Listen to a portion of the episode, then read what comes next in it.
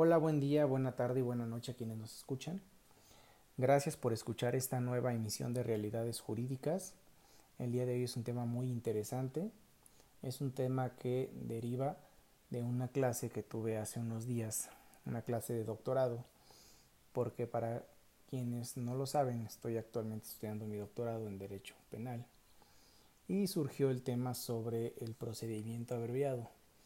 En esta clase, bueno, algunos compañeros comentaron que eh, en los procedimientos abreviados sí existía eh, propiamente una contradicción en materia probatoria.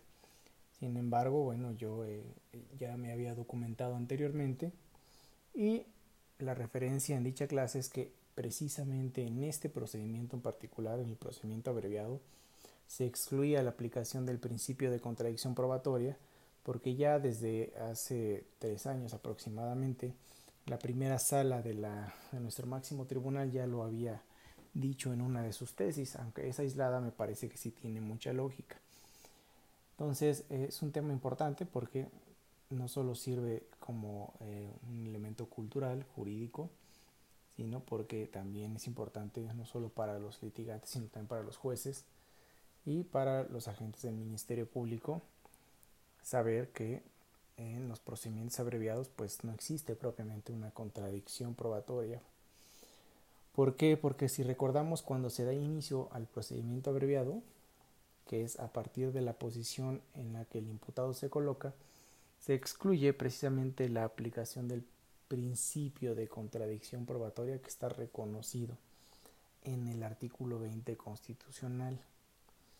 ¿Por qué? Bueno, pues ello porque ya no estará en debate demostrar la comisión del hecho delictivo ni la culpabilidad del acusado mediante elementos de prueba. Pues precisamente las partes convienen en tener estos presupuestos como hechos probados a partir de los datos que sustentan la acusación con la finalidad de que la autoridad judicial esté en condiciones de dictar sentencia mientras que en el procedimiento ordinario tiene lugar la etapa intermedia en la que se depuran las pruebas y los hechos que serán materia de desahogo y cuestionamiento en el juicio oral en un escenario de contradicción probatoria. Pues bien, en ese sentido, en el procedimiento especial abreviado no existen las etapas de ofrecimiento y producción de prueba. Así, en el procedimiento abreviado es el acusado quien reconoce los hechos materia de la acusación. Por lo tanto, renuncia al derecho a tener un juicio oral en el que pueda ejercer el derecho de contradicción probatoria. Y en consecuencia, el sujeto acepta que sea juzgado bajo las reglas procesales especiales que rigen el procedimiento de terminación anticipada del proceso que tienen como base su reconocimiento de culpabilidad respecto del delito materia de la acusación. Por ende, la decisión sobre la procedencia del procedimiento abreviado no depende del ejercicio de valoración de los datos de prueba con lo que el, con, eh, que el Ministerio Público sustentó la acusación para afirmar el acreditamiento del delito y la demostración de culpabilidad del acusado. Es decir, quiero reiterar esta parte que precisamente en el procedimiento abreviado no existe propiamente un ejercicio de valoración de datos de prueba. Entonces, esto es muy importante porque precisamente esta contradicción probatoria pues depende de que en principio no puede haber un ejercicio de valoración de datos de prueba.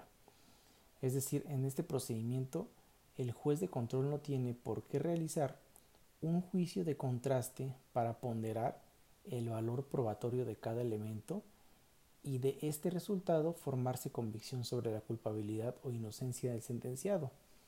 Ello está fuera de debate porque así lo convinieron las partes, pues de no ser así carece de sentido la previsión del procedimiento abreviado como medio anticipado de solución de la controversia jurídico penal. Bien, esta fue la base que eh, referí en aquella clase que ya les comenté y que ya fue eh, analizada por la primera sala de la Suprema Corte. Si quieren eh, abonar un poco más sobre este tema, pueden ir directamente a la ejecutoria del amparo directo en revisión 2018 diagonal 2018. Es decir, hace tres años precisamente, donde ya la primera sala ya lo había así establecido en varias de sus tesis respecto al procedimiento abreviado. Y es que si recordamos, existía ahí un debate primero en principio sobre la procedencia del amparo directo, que ya fue superado también, y posteriormente qué debía analizarse en el amparo directo, precisamente cuando se combatía una sentencia de procedimiento abreviado. De tal manera que la Corte fue depurando esos criterios, incluso hubo un primer criterio que limitaba mucho el estudio del amparo directo, a cuestiones eh, muy eh, estrictamente, digamos, de procedencia respecto del procedimiento abreviado. Y después hubo eh, algunas nuevas reflexiones de la primera sala en donde ya se pueden estudiar cosas más de fondo en, en el amparo directo cuando se reclama una sentencia de procedimiento abreviado.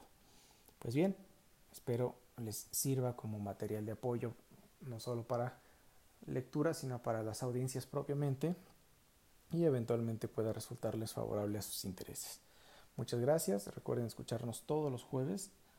Los programas generalmente salen a partir de las 5 de la mañana y pues ya están, ya pueden frecuentarlos, escucharlos todo el día a partir de esa hora las veces que quieran. Las plataformas en las que estamos, Spotify, Apple Podcast y Google Podcast y prácticamente todas las redes sociales eh, existentes. Muchas gracias. Nos vemos el próximo jueves con otro nuevo tema. Hasta luego. Bye.